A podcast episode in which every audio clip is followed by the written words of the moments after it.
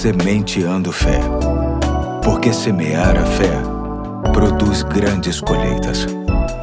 Aqui é o Pastor Eduardo, hoje é quinta-feira, dia 7 de abril de 2022 e chamo sua atenção para mais um ponto da série É Preciso Pensar na Eternidade, que tem como texto básico Eclesiastes 3,11, que diz: Ele fez tudo apropriado a seu tempo, também pôs no coração do homem o anseio pela eternidade.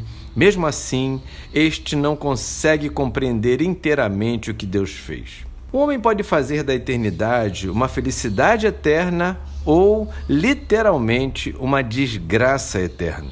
Tudo vai depender da sua decisão enquanto estiver vivo. E esta decisão, conforme a Bíblia Sagrada, é única e se chama Jesus Cristo. Não há outro meio, outro caminho ou outra pessoa que leve o homem para uma eternidade de alegria e em paz com Deus.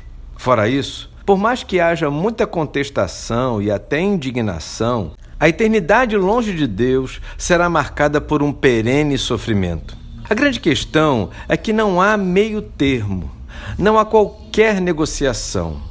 Ou tem Jesus como Senhor e Salvador e desfruta da eternidade com Ele, ou não tem Jesus como Senhor e Salvador e fica fora desta condição.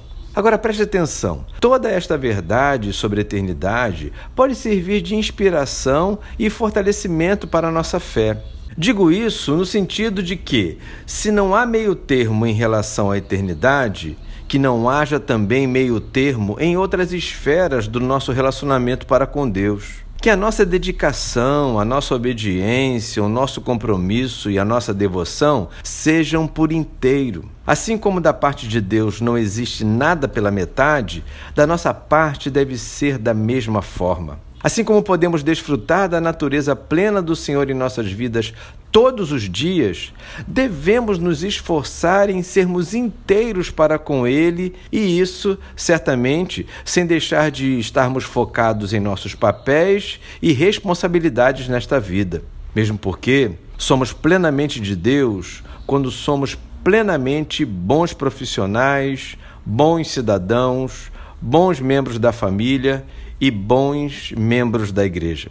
Enquanto estivermos nessa terra, sem ainda desfrutar da eternidade com Deus, o próprio Deus requer de nós a inteireza da Sua presença em nós, fazendo o que estivermos fazendo. Assim, desfrutamos da eternidade com Deus, mesmo sem ainda partirmos para a eternidade com Ele. Decida que seja assim na sua vida. Amanhã tem mais. Hoje fico por aqui e até amanhã, se Deus quiser.